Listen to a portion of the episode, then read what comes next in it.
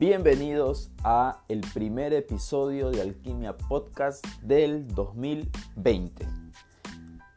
Es un gusto tenerlos acá, espero que podamos compartir nuevas aventuras, nuevos conocimientos, nuevas habilidades en este nuevo año. Mi nombre es Javier Miranda Salvatierra y vamos a conversar sobre diferentes temas en este nuevo año.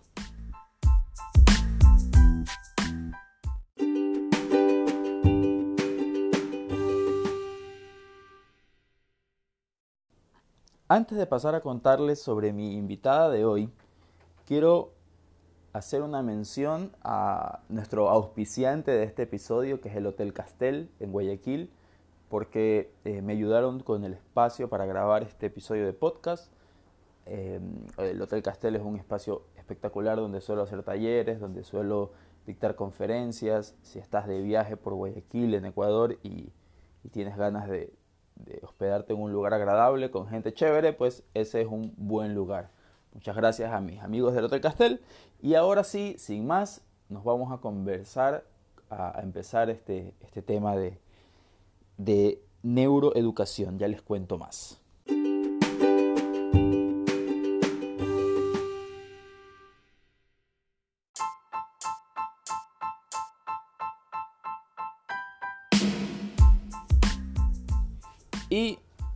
El episodio de hoy es acerca de neuroeducación.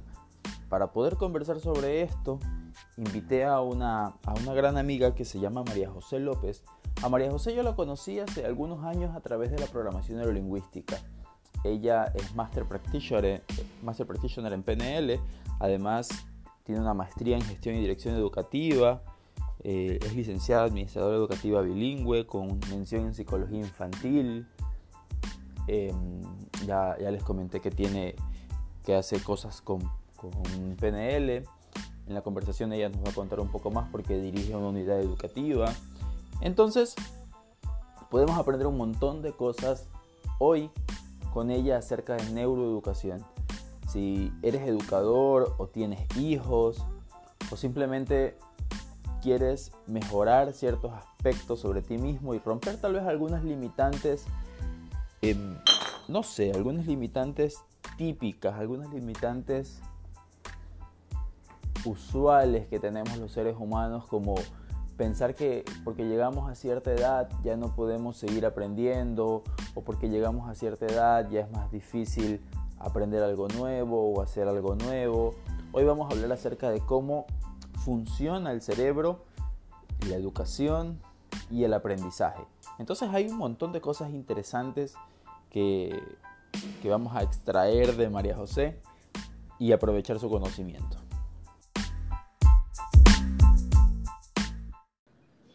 María José López, bienvenida a Alquimia Podcast.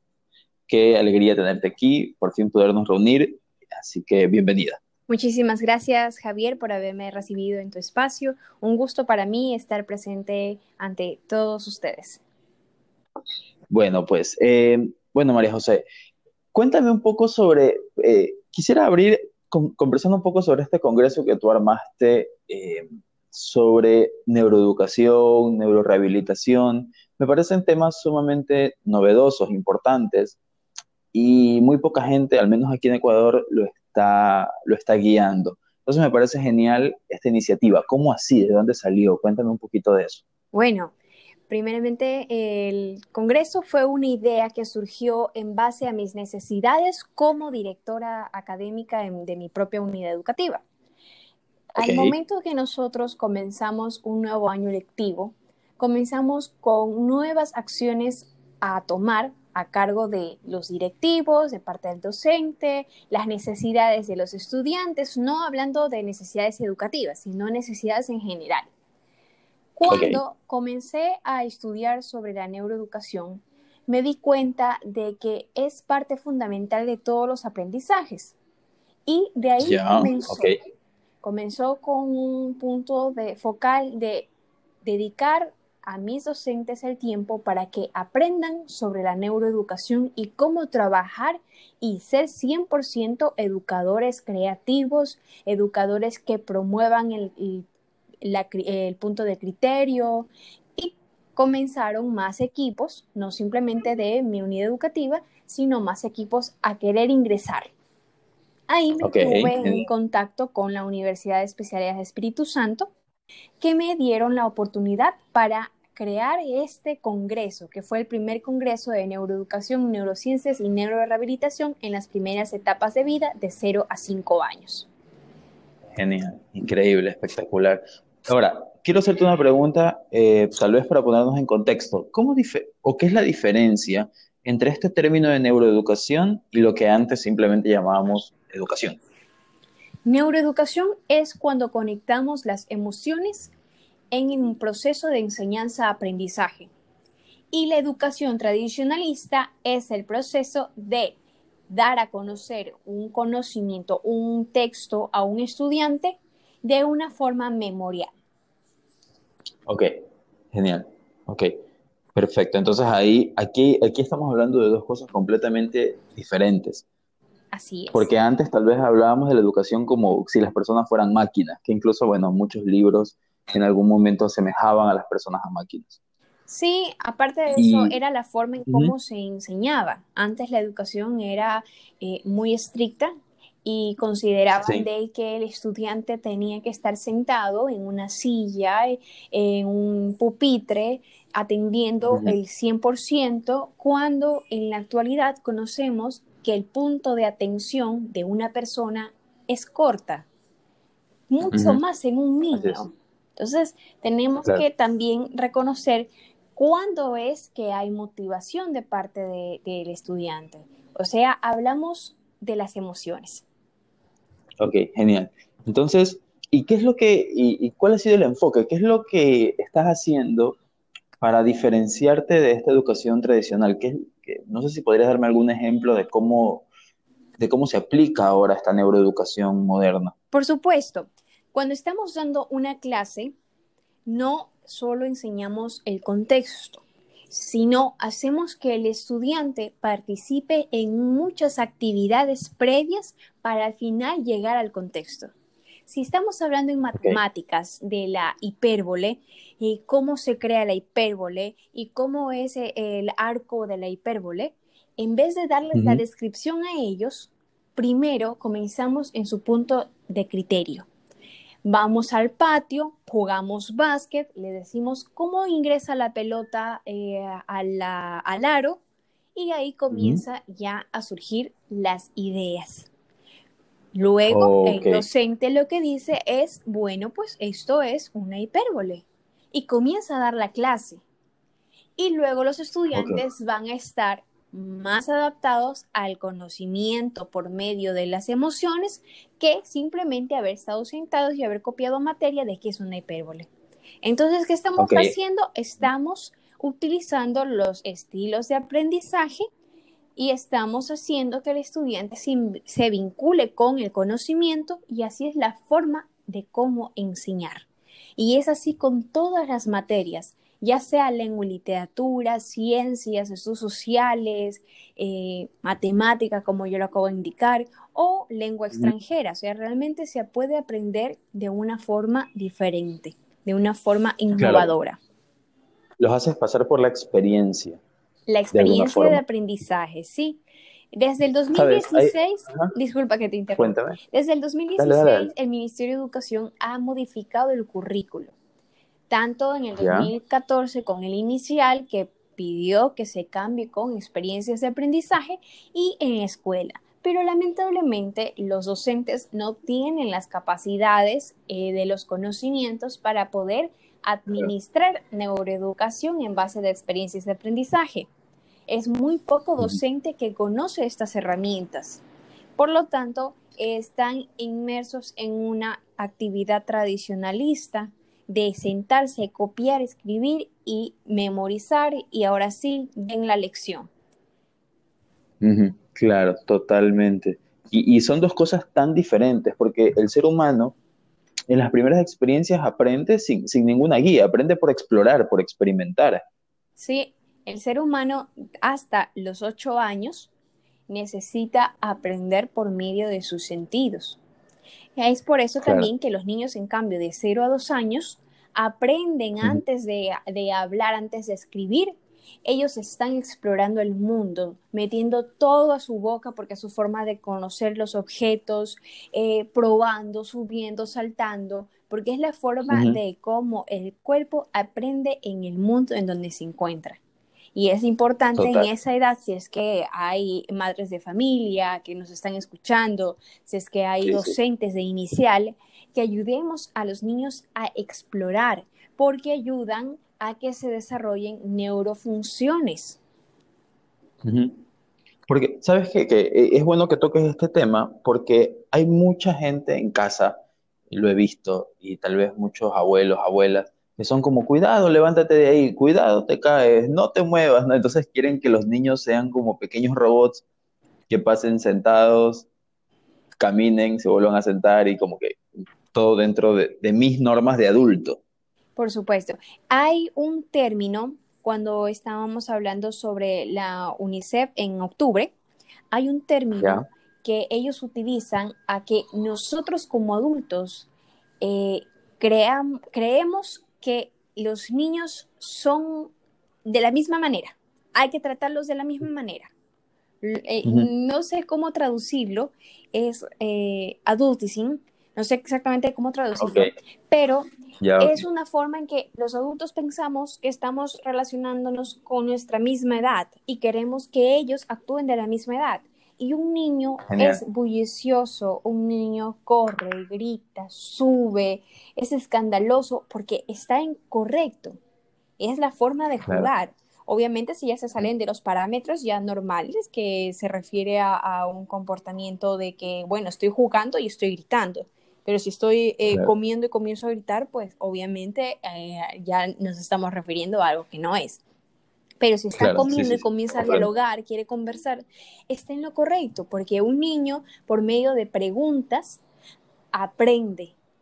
Es la forma en cómo él adquiere los conocimientos. Eso lo podemos observar a los tres años con los niños los curiosos, que siempre pasan, ¿y por qué esto? ¿Y para qué esto? ¿Dónde nos vamos? ¿Para qué me sirve? Entonces, al momento de que nosotros contestamos las preguntas que nos están haciendo, lo único que están haciendo ellos es llenar su vocabulario. Y asimismo es un niño.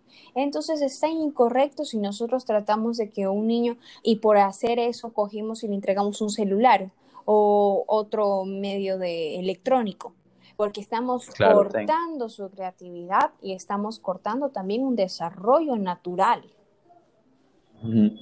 Eso, y ese es otro gran punto. ¿Qué dice este tema de la neuroeducación sobre la tecnología? Porque, a ver, si, si me remonto un poco hacia atrás, tal vez cuando tú y yo éramos pequeños y no habían celulares a los dos años, eh, uno jugaba con, cosas y tenía que usar más las manos, caminar, subir, bajar, eh, armar un juguete. A diferencia de ahora que abres YouTube y tienes una variedad infinita de cosas para niños de, tres años. Yo en lo personal no estoy de acuerdo que se utilice celulares de muy temprana edad. Incluso hay una normativa que dicen que niños de dos años, eh, de 0 a dos años, no pueden tener contacto con celulares. Y de tres años a cinco años o seis años tienen que usar mínimo 30 minutos de, televisión, 30 minutos de este, eh, videos de YouTube, porque ellos necesitan explorar para poder desarrollarse. Nosotros nos desarrollamos en cuatro áreas. Estas son el área de lenguaje, social, cognitiva y motriz. Si nosotros cortamos uno de esos aprendizajes, como decir el motriz, y estamos en vez de enfocarnos en la motricidad gruesa, que es el correr, el aprender para poder lograr tener un correcto esquema corporal, eh, y entregamos un celular, estamos solo dando que el niño esté manipulando sus deditos y eso va a hacer que pueda tener dificultades a futuro en la escritura o en coger en el agarre también. Claro, claro. No desarrolla fuerza porque tal vez eh, un niño que antes jugaba ahora solo toca botones. Claro, o sea, lo que se refiere a tonicidad muscular. Exactamente. Increíble, increíble eh, a veces, y, yo creo que no es que los padres sean malos, yo creo que es un tema de ignorancia, ¿no? De que, y facilidad, por otro lado.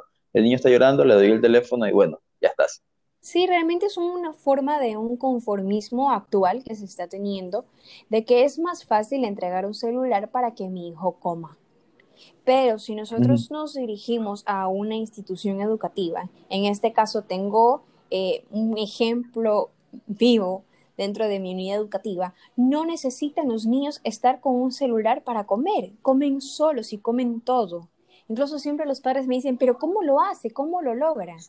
Pues nosotros estamos conversando con ellos mientras les damos de comida, o sea, hay una comunicación asertiva y ellos aceptan la comida. Claro, claro. Y ahí viene lo que decías desde el principio, un tema emocional. Sí. Porque a veces es solo como come porque yo digo que comas.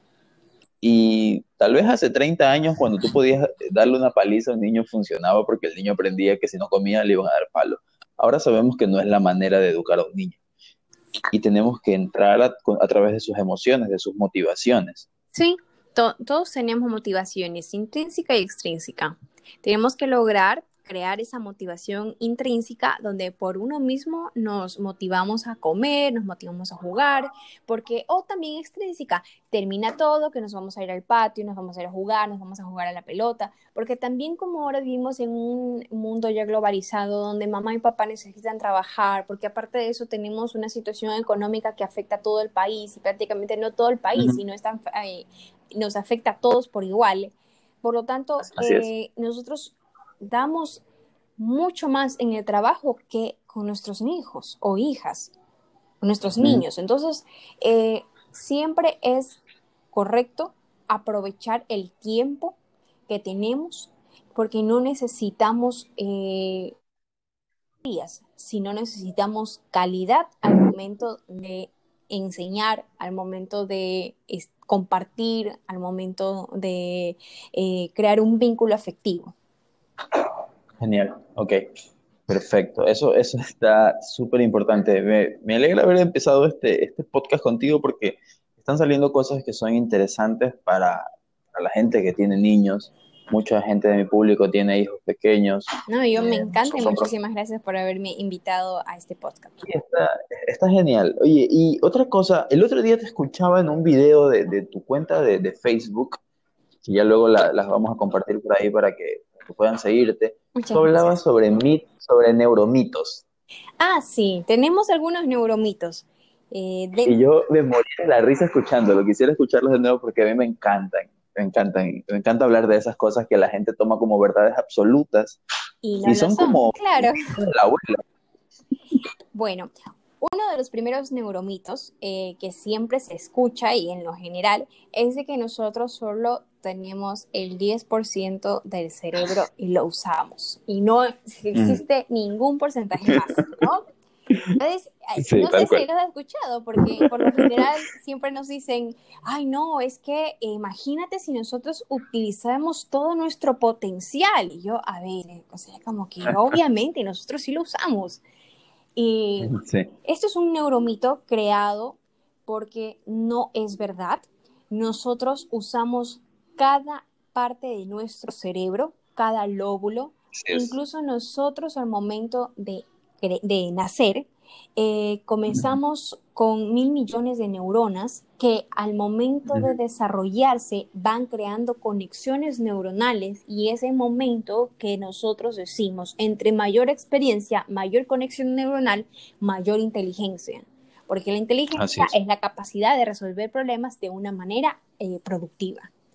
Y usamos también todos los lóbulos, como por ejemplo, eh, yo estoy hablando en este momento, está el lóbulo hospital, está el lóbulo frontal, eh, si yo estoy en la parte social, está el lóbulo eh, parental. Entonces estamos usando todos los lóbulos. Y eso significa que estamos usando todo el cerebro, no solo el 10%. Eso es un neuromito. Otro neuromito es que nosotros somos eh, los que son diestros son porque utilizan su hemisferio derecho y porque ellos son unas personas eh, muy lógicas, muy matemáticas, que son muy eh, firmes, organizadas, mientras los que son diestros, bueno, pues ellos a veces tienen más la, el el hemisferio izquierdo y que son muy creativos, les encanta. Pero no es así, porque para que una persona pueda realizar un ejercicio matemático y resolverlo, necesita creatividad. Y necesita ver otros puntos. Y eso se da en ambos hemisferios. Por lo tanto, usamos los dos hemisferios. Claro, y, y, esto que tú mencionas, al menos este tema de los hemisferios, es increíble porque, bueno, yo, yo hago coaching y en muchos libros de coaching tú escuchas o lees barbaridades como que hay gente que utiliza el hemisferio izquierdo y gente que utiliza el hemisferio derecho. Sí, o es como si te dijera que usas solo la pierna izquierda o la pierna derecha. Exactamente, o sea, eh, realmente son, son cuestiones, son partes que uno las considera verdad porque en su momento fueron creíbles. Pero cuando ya avanza la ciencia, se dan cuenta de que no es así, de que nosotros tenemos que aprovechar. Y más bien, al momento de que alguien me dice, no, es que imagínate si nosotros eh, creáramos eh, más, o sea, potencializáramos nuestro cerebro. Y yo les digo, es obvio, pueden hacerlo. Si hay cómo. Si ustedes creen que solo utilizan el 10%, pues vamos, creen más neuronas, más conexiones neuronales. Entonces ya comenzamos a... Y bueno, esas son parte de, la, de los neuromitos. Claro, genial. Ahora, hay, eh, dentro de todo este tema entra el tema de la plasticidad cerebral, sin duda. Parte de lo que es la neurorehabilitación es la plasticidad. Genial. Ok. Ok, lo utilizan más, o sea, se lo mencionan mucho más en el lado de la neurorehabilitación. Sí. Porque eso es interesante, el tema de la, plasticidad. la plasticidad nos sirve mucho no solo a niños, niñas o adultos que han sufrido algún derrame o que eh, utilicen solo un lado del cerebro ya que el otro está inactivo o porque nacieron con alguna dificultad eh, en su cerebrito esto de aquí sirve para todos. El cerebro es, como ya se imaginan todos, este órgano que bueno, que tiene un peso, pero dentro del cerebro están las neuronas. Nosotros, al crear las experiencias, como lo estaba comentando, comienzan a crearse eh, lo que son los saltitos, la sinapsis, o sea, el momento de unirse una neurona con otra neurona. Cuando nosotros podemos hacer actividades que involucren el que las neuronas se conecten entre sí, vamos moldeando el cerebro. Es como que si tuviéramos una plastilina o una masa y comenzáramos a darle la forma que queremos. Y las neuronas son de esa misma manera. O sea, nosotros podemos, eh, donde vemos que hay más dificultad, intentamos eso es cuando más aprendizajes tenemos, más experiencias tenemos. Por ejemplo, digamos, tú y yo estamos acostumbrados a estar estudiando. si alguien externo nos ve con un libro, ¿qué va a decir? Ah, no, es que esa persona este, está aprendiendo, esa persona está creando eh, más conexiones. Claro. Que sería muy diferente porque ya estamos acostumbrados a ese hábito, nuestras neuronas ya están acostumbradas al hecho de aprender pero si cambiamos eso a, por ejemplo, ahora se me ocurre que María José va a aprender eh, un, va a aprender a coser, que no ha cosido en su vida, y ahora va a hacerlo. Y Javier ahora va a, construir algo. Es algo que no lo has hecho antes. Digamos que vas a construir una casa. Ajá. ¿Ya? Claro. Entonces es algo que no lo has hecho antes y te va a costar. Yo ya he estado metida en hacer casitas en programación de en participación estudiantil, entonces es algo que ya también ya podría hacer, pero coser es algo que nunca en mi vida imaginaría hacerlo. Entonces, es en ese momento donde nuestro cerebro es como que se despierta. Es por eso que cuando hay personas que son adultos o tienen, tal vez alguien que nos esté escuchando, que tenga em, papitos que estén con Alzheimer, es importante que hagan actividades donde utilicen las dos manos, donde utilicen, hagan otras actividades, donde un día se vayan al parque, otro día se vayan a un lado y el otro, porque de esa manera ellos van a estar utilizando más neuronas y creando más conexiones. Genial. hay un libro llamado, bueno, en español se llama el, el cerebro que se cambia a sí mismo, que es del doctor Norman Deutsch, y habla sobre plasticidad cerebral. Y él hace un comentario sobre lo que acabas de decir del Alzheimer. Él dice que si una persona alrededor de los 40 años de repente cambia por completo de profesión, qué sé yo, toda la vida programó computadoras o algo así, hizo programas y de repente decide aprender a cocinar o a pintar a los 40 años, las probabilidades del Alzheimer en esa persona se van a reducir. Sí. No porque haya dejado de aprender, sino porque aprende algo tan diferente que definitivamente su cerebro tiene que activarse y trabajar.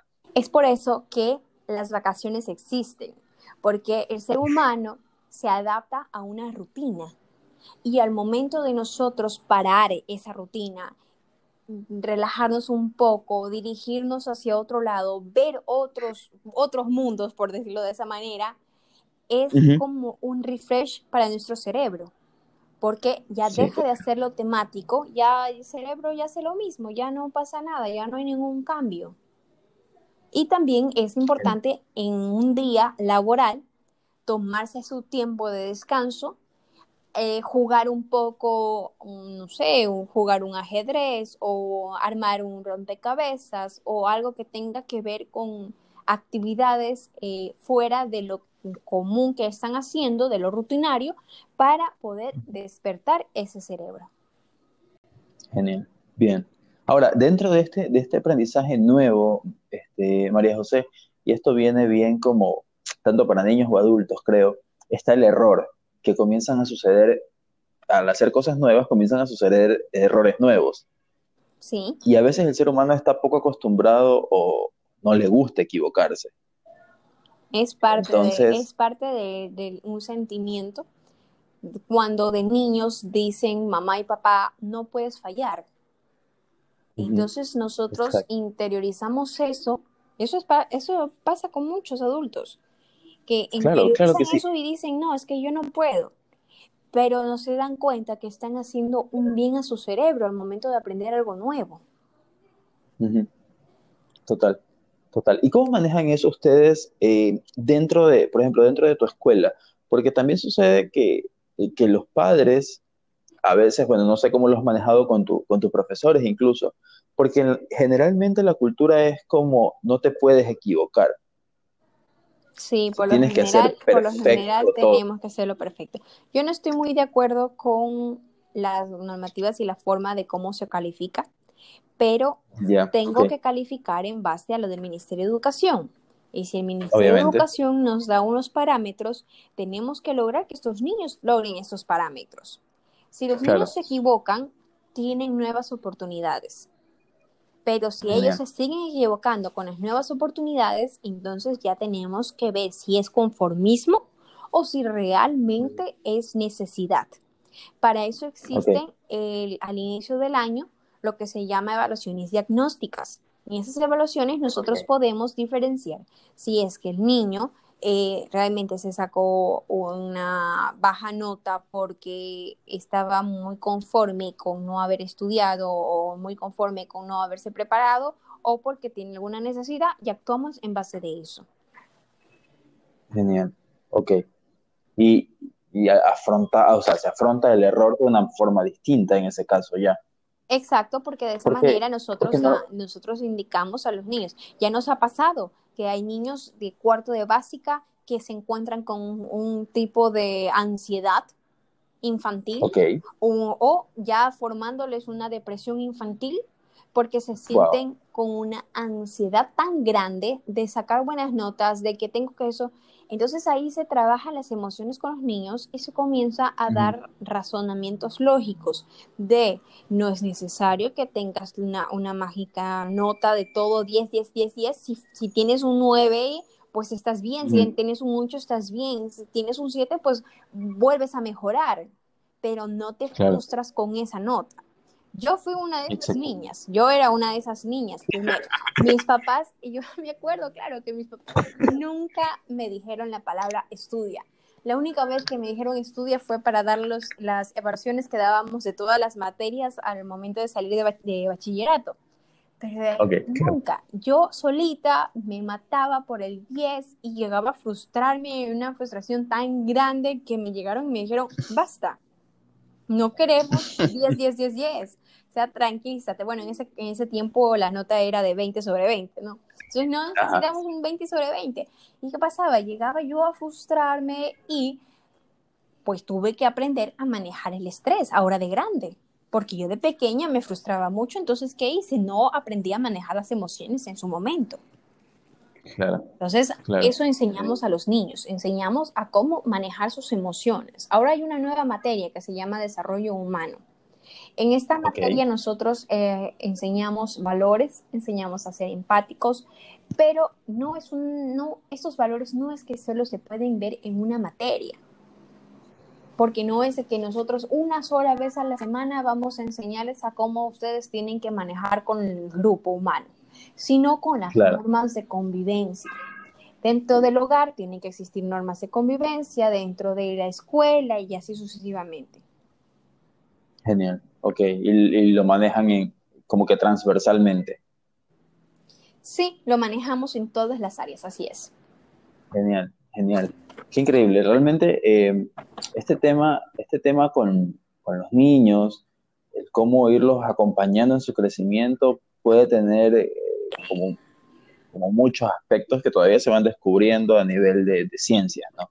Ese tema de la neuroeducación es todo un tema revolucionario, moderno, y creo que todavía con un montón por explorar.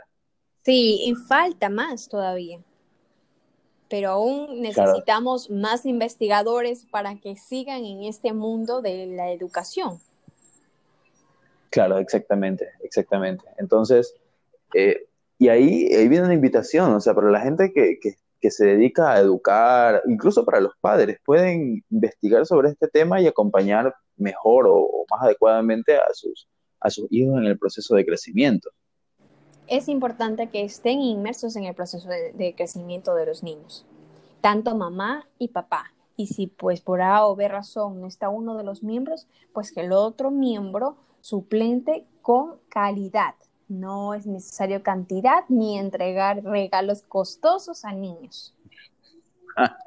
Genial. Ahora, e, ese es un tema que ya, estamos cerca de terminar, pero quisiera que entrar un poco en eso. ¿Cómo, cómo y te pregunto esto porque tú tienes experiencia con los padres de familia. Tú lo mencionaste hace un rato, a veces los padres trabajan ambos. Así es. ¿Cómo o, qué sería un tiempo de calidad con los hijos? El tiempo de calidad podemos tomarlo de la siguiente manera.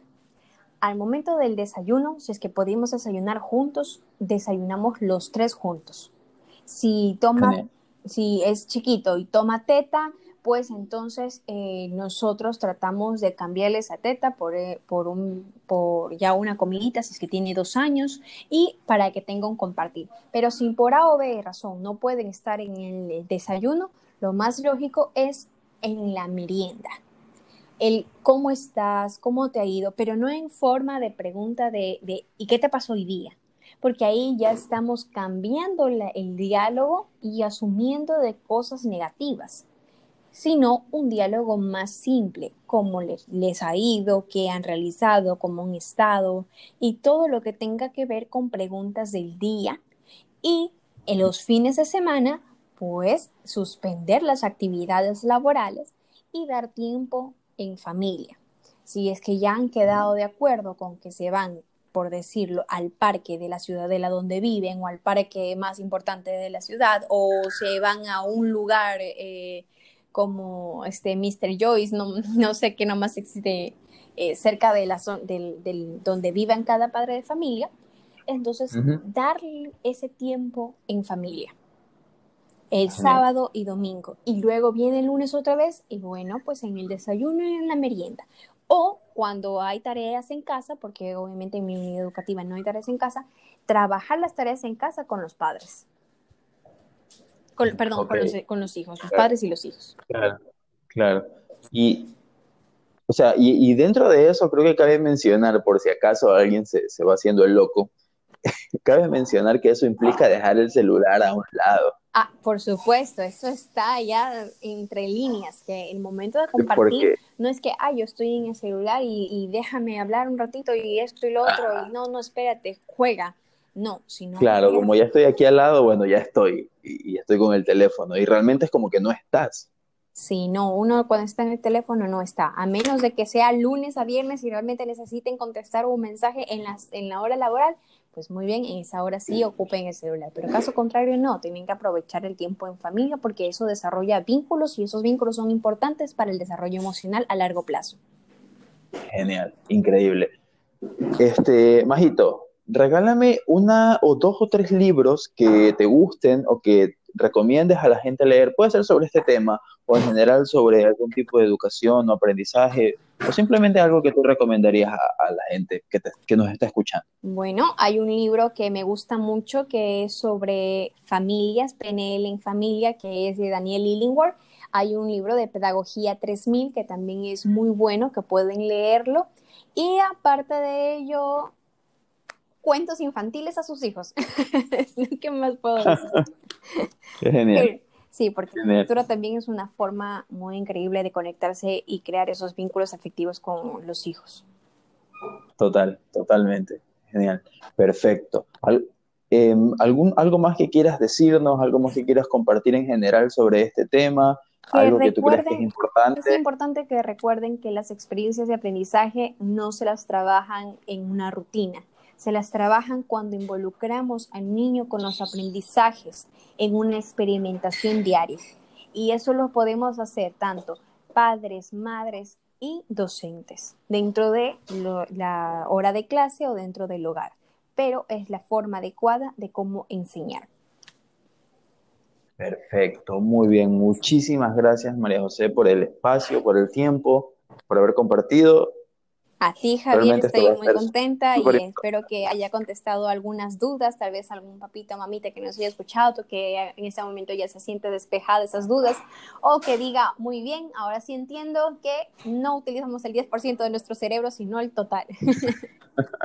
sí, genial. Sigan a, a María José en sus redes, ella está subiendo contenido interesante y pues ah, por ahí también veo que estás organizando nuevos eventos, nuevas cosas. Sí, actualmente, actualmente estamos en un evento que es sobre estrategias de cómo manejar grupos humanos basado en coach y PNL, que será realizado en la ciudad de Machala.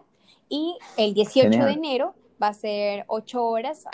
Y también más adelante vamos a traer un taller completamente gratuito que va a ser sobre cómo trabajar con estudiantes con autismo en las aulas. Wow, increíble, espectacular. Entonces, ya sabe, la gente ya tiene ahí un montón de información para conectarse contigo. Igual van a estar aquí en la descripción del podcast tu, tu información. Así que eso es todo. Muchísimas gracias, María José, nuevamente. Espero que podamos conversar en algún otro momento. Muchísimas gracias por la invitación. Un abrazo a todos y muchas bendiciones.